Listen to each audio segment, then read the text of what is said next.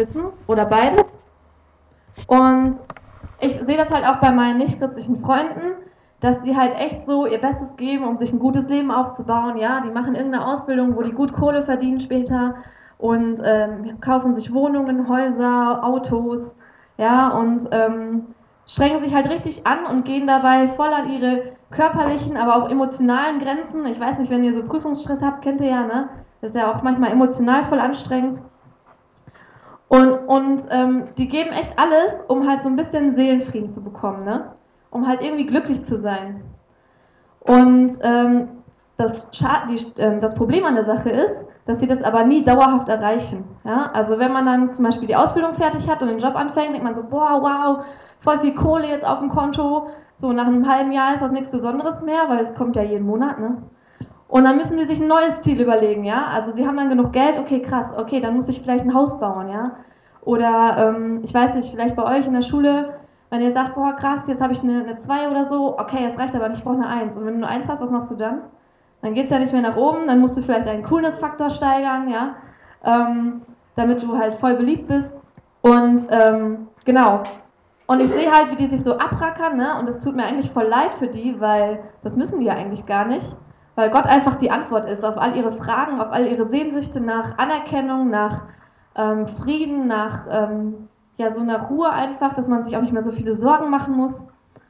Und ähm, genau, dann sehe ich auch einen Teil von meinen Freunden, die diesen Kampf aufgegeben haben. Ne? Die sagen, okay, ich lebe nur einmal, ich gebe mein Bestes, aber wenn das nicht ausreicht, dann ist das halt so. Ne? Und die stürzen sich dann echt so in Partys und Drogen und Eskalationen und äh, stürmen so einem Event nach dem anderen hinterher. Ne? Also wenn ich mich mit denen unterhalte, dann ist eigentlich immer nur das Wochenende so Thema. Ja, was geht am Wochenende? Wo steigt die nächste coole Party? Ähm, ja, wer hat gerade sturmfrei oder ähm, bei wem können wir gerade äh, mal eine fette Party reißen, wo ist das nächste Event, Festival, irgendwas. Und ähm, ich, ich merke einfach voll, dass das so eine Flucht auch ist. Ne? Also die wollen sich halt ablenken, damit sie sich nicht Gedanken machen ähm, müssen über das, dass ihr Leben eigentlich sinnlos ist. So. Und ähm, das merkt man dann auch, wenn die dann so ein gewisses alkoholisches Niveau erreicht haben, dass sie dann echt so anfangen, so ein bisschen zu heulen. Ne? So, oh, mein Leben ist eigentlich voll scheiße und ich weiß auch nicht, aber egal, nächste Pinchen, ne? Und so. Also man merkt das halt auch voll und wenn die ähm, ehrlich zu sich sind, wissen die das auch. Und das zerreißt mir voll das Herz. Ich weiß nicht, wie es euch geht mit euren nichtchristlichen Freunden, aber wenn ich das sehe, wie die einfach sich anstrengen, wie die gut sein wollen, wie die ein gutes Leben führen wollen und einfach keinen Frieden finden und sich abrackern und sich dann in irgendwas stürzen, was nicht gut für sie ist, nur damit sie sich davon ablenken, das, das tut mir voll weh. Vor allen Dingen, weil ich ja weiß, dass die Antwort so einfach ist. Ne? Weil wenn, ähm, wenn man mit Jesus lebt, dann braucht man sich um vieles gar nicht mehr so viel Sorgen machen oder Gedanken machen. Und man kann einfach mit allem zu ihm gehen. Das habt ihr ja jetzt auch in den letzten Tagen schon erleben dürfen. Ich weiß nicht, wie es bei, bei dir ist mit deinen Freunden, ähm, aber ich finde das voll krass. Und ähm, es gibt in der Bibel gab es mal jemanden, ähm, der hat sich auch so ein bisschen mit dem Thema Frage nach dem Sinn des Lebens auseinandergesetzt. Ne? Der hatte ähm, so ein bisschen Zeit und er hat gesagt, okay, ich versuche jetzt einmal mal herauszufinden, was einem wirklich richtig glücklich macht. Und dann hat er angefangen, richtig viel Kohle anzuhäufen, ne? so Geld. Und äh, der hatte dann volle Bankkonten, ne? so dicke Villas, paar fette Autos und ähm, hat dann so alles erreicht, was er sich finanziell leisten konnte. Ja, war aber nicht zufrieden. Ne?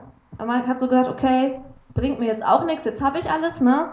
Okay, was gibt's noch, was irgendwie erstrebenswert ist?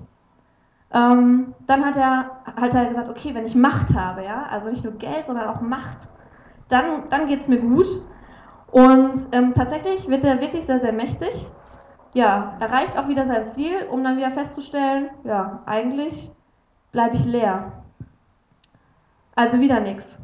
Und dann denkt er, okay, Jetzt habe ich Kohle, ich habe Macht. Was gibt's noch so Cooles? Ich stürze mich richtig ins Partyleben, ja? Sex, Drugs und Rock'n'Roll. Und äh, probiert halt echt alles aus, ne? Alkoholische Exzesse, Partys, ähm, richtig hier Frauen ohne Ende, ja? Lebt das voll aus, stellt dann fest, okay, auch das bringt mich nicht wirklich weiter. Da ist irgendwie Sinnlosigkeit, am Ende jeder Party bin ich dann irgendwie doch unglücklich. Erstens geht es mir körperlich nicht so top und zweitens bin ich dann trotzdem allein. Und dann hat er gesagt, okay, ein letzter Versuch noch. Ne? Ich setze alles auf eine Karte und versuche nochmal so richtig Ruhm und Ehre ja, äh, mir zu erhaschen. Könnt euch vorstellen, wie es ausgeht? Letztendlich sagt er, krass, ey, ich kann mich anstrengen, wie ich will. Ähm, es ist alles, ist alles sinnlos. Das ist so ein Haschen nach dem Wind, ja, man kann sich anstrengen und, und wirklich alles geben, aber so richtig glücklich wird man damit nicht. Und das ist echt traurig, ja. Wie viel Zeit und Kraft man rein investiert, um dann nachher festzustellen, ey, eigentlich tief in meinem Innern, wenn ich ehrlich bin, bleibe ich leer. Und das Coole ist, dass wir voll die Chance jetzt haben an dieser Stelle, weil wir wissen, mh, was die Antwort auf all diese Fragen, auf all dieses ähm, Erstreben nach, nach Sinn und Glück ist. Wir wissen, dass mit Jesus ein Leben Freude macht. Ja? Und dass er einfach die Antwort ist auf alle unsere Sehnsüchte, auf alles, was, was tief in unserem Herzen drin ist, wenn wir mal ehrlich vor uns sind, wenn keiner hinguckt.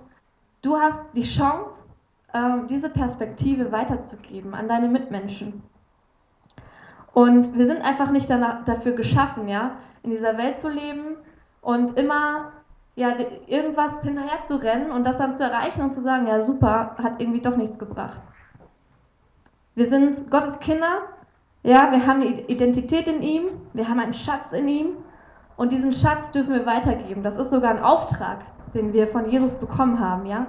Also Jesus Wunsch, als er die Erde verlassen hat, seine größte Sehnsucht besteht darin, dass seine Kinder die sich noch nicht für ihn entschieden haben, ähm, zu ihm kommen. Er ist die Antwort auf all die Fragen und du kannst das bezeugen. Wow. Das ist echt voll der große Auftrag. Ähm, seid Zeuge, ja, erzählt von mir, holt meine Kinder nach Hause, sagt Jesus. Und ähm, früher war das, ging mir das immer so, wenn ich, wenn ich das so gehört habe, dachte ich so, wow, krass, ey. Ja, Ne, dieser typische Bibelvers, ihr kennt den alle, ne, geht hin in alle Welt und mache zu Jüngern. Und ich dachte mir so, ja, es, es klingt gut, ich lasse das mal die anderen machen. So, ne? Weil ähm, ich stehe da voll hinter, ne? aber irgendwie so richtig einfach ist das ja nicht, wenn man sich da mal, ähm, wenn man da mal ehrlich zu sich ist. Und ähm, genau, habe dann überlegt, okay, ähm, Jesus hat das ja seinen Jüngern gesagt, ne? Und die waren ja quasi die Ersten, die diesen Auftrag versucht haben zu erfüllen. Und dann habe ich gedacht, okay, ich gucke einfach mal in der Bibel, wie die das gemacht haben, weil das muss da ja drinstehen. Ähm, denn die haben das schließlich umgesetzt. Und deswegen möchte ich mit, äh, mit, euch jetzt mal drei kurze Abschnitte angucken, wie die das gemacht haben. Moment. Und zwar ähm, an die Evangelien schließt direkt die Apostelgeschichte an. Das geht quasi, die Geschichte geht quasi weiter. Und da steht halt drin, wie die ersten Jünger das gemacht haben. Lese ich euch jetzt mal vor. Also, Apostelgeschichte 1 ist das. Und zwar, die erste Stelle ist ab Vers 8, also einmal Vers 8 und einmal Vers ähm, 14. Genau. Aber wenn der Heilige Geist auf euch herabkommt, werdet ihr mit seiner Kraft ausgerüstet werden und das wird euch dazu befähigen, meine Zeugen zu sein in Jerusalem, in ganz Judäa und Samarien und überall sonst auf der Welt, selbst in den entferntesten Gegenden. Also das sagt nochmal Jesus ne, zu seinen Jüngern. Wenn ihr mit dem Heiligen Geist ausgestattet werdet, dann ähm, bekommt ihr die Kraft, mich zu bezeugen. Und dann, ähm, nachdem die das gehört haben und Jesus nicht mehr da ist, das Erste, was sie machen, ist, sie beteten anhaltend und einmütig miteinander. Auch eine Gruppe von Frauen waren dabei, unter ihnen Maria, die Mutter von Jesus, Jesu Brüder gehörten ebenfalls dazu. Genau. Und das ist halt Schritt 1, ja? Also wir bekommen diesen Wahnsinnsauftrag und denken so, wow, krass. Ich soll das jetzt machen? Dafür gibt es ja so viele andere talentierte Leute, dass die das mal machen. Ich will eigentlich gar nicht.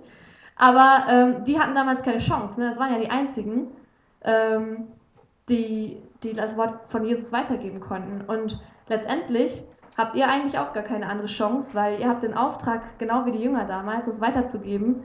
Und ähm, das ist voll herausfordernd. Aber Jesus sagt auch, ey, wenn ihr ins Gebet geht, wenn ihr mich um Hilfe bittet, dann werde ich da sein, ja, mit in Form des Heiligen Geistes. Ihr seid nicht allein.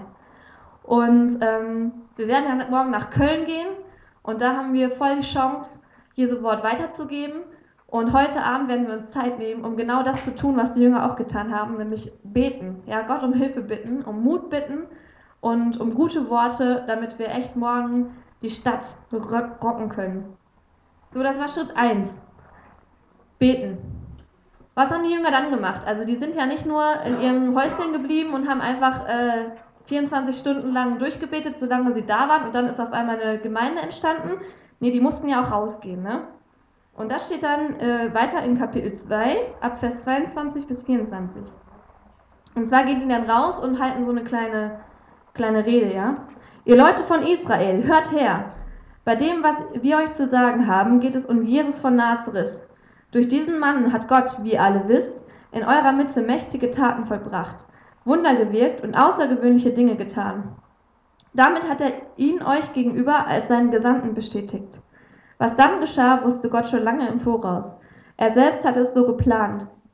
Jesus wurde verraten und an euch ausgeliefert, und ihr habt ihn durch Menschen, die nichts vom Gesetz Gottes wissen, ans Kreuz schlagen und töten lassen. Doch Gott hat ihn aus der Gewalt des Todes befreit und hat ihn auferweckt, es zeigte sich, dass der Tod keine Macht über ihn hatte und ihn nicht festhalten konnte. Es geht noch ein bisschen weiter, aber ich lese nur das. Also was machen die Jünger? Ja? Also im Prinzip gehen die raus und erzählen den Leuten das, was sie wissen. Nicht mehr und nicht weniger. Ja? Ist ja eigentlich ganz einfach. So, also wenn, wenn ich zum Beispiel, ganz banales Beispiel, wenn ich einen Film gesehen habe und ich bin total begeistert davon und ich will, dass meine Freundinnen auch sehen, weil der echt cool ist, dann erzähle ich das, was ich über den Film weiß, ohne zu spoilern natürlich, ne? So, und dann bin ich voll begeistert und erzähle das. Und das ist genau das Prinzip, was die Jünger hier anwenden. Ne? Die sind begeistert von Jesus, die wollen, dass alle mit Jesus leben. Also gehen die raus und erzählen das, was sie von Jesus wissen. Punkt aus Ende. Und mit, mit der Kraft des Heiligen Geistes natürlich, denn sie haben ja vorher gebetet. Und dann erzählen sie so und die Leute werden halt neugierig ne? und sagen so, okay, was mache ich denn jetzt mit dieser Info? Ja? Ähm, und da steht dann auch da noch, in, äh, ab Vers 37 dann, die Zuhörer waren von dem, was Petrus sagte, bis ins Innerste getroffen. Was sollen wir jetzt tun? fragten sie. Ähm, kehrt um, erwiderte Petrus, und jeder von euch lasse sich auf den Namen von Jesus Christus taufen. Dann wird Gott eure Sünden vergeben und ihr werdet seine Gabe, den Heiligen Geist, bekommen.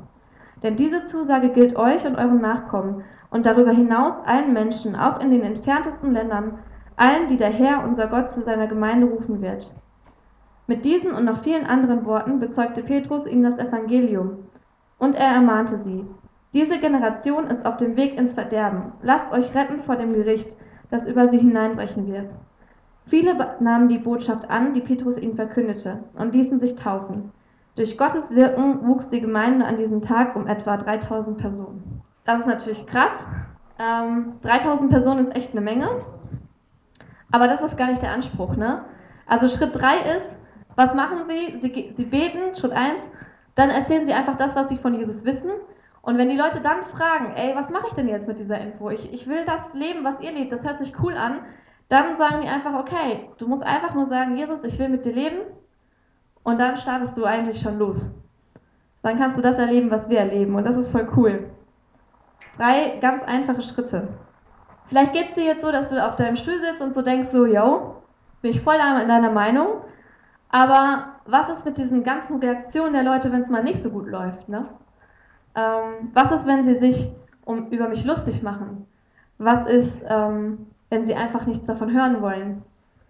Was ist mit, du kannst das weiter ausfüllen. Ähm, das kommt natürlich auch vor, ja? dass Leute nicht so cool darauf reagieren, dass sie es wirklich nicht wissen wollen oder dass sie einfach gerade keinen Bock darauf haben, darüber zu reden, dann ist das okay, aber das macht erstmal was mit uns.